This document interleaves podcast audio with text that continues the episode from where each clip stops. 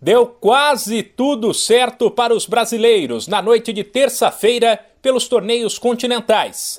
Em casa, o Palmeiras atropelou o Deportivo Tátira por 4 a 1 na última rodada e garantiu a melhor campanha da fase de grupos da Libertadores. Destaque para Gustavo Scarpa, que balançou as redes três vezes.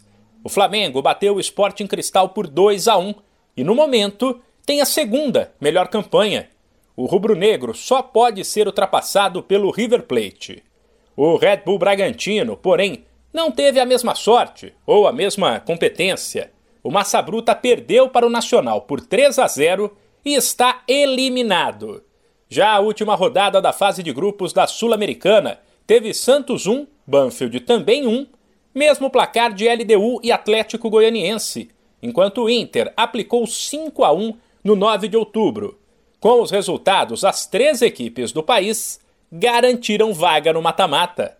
Nesta quarta-feira, mais três brasileiros decidem seus futuros na Libertadores. Nove da noite no horário de Brasília, o Atlético Mineiro, já classificado para o mata-mata, recebe o Tolima para um confronto direto pela liderança do grupo.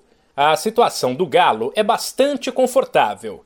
Em caso de derrota, ele terminará a fase de grupos com os mesmos 11 pontos do adversário, que tem saldo de gols zero contra 5 do Atlético, que portanto só deixa escapar o primeiro lugar se perder de goleada. Também às 9 da noite, o América, já eliminado, visita o Del Valle.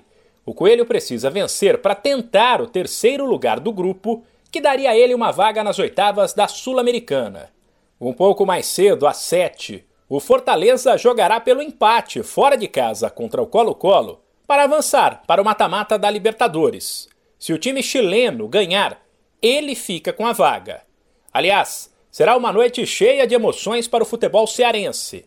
Pela Sul-Americana, nove e meia da noite tem Independiente e Ceará. O Vozão precisa apenas empatar. Se perder, ele terminará a fase de grupos com os mesmos 15 pontos do time argentino e a definição de quem irá para o mata-mata será no saldo de gols. O São Paulo, já classificado, cumpre tabela em casa às 7h15 contra o Ayacucho.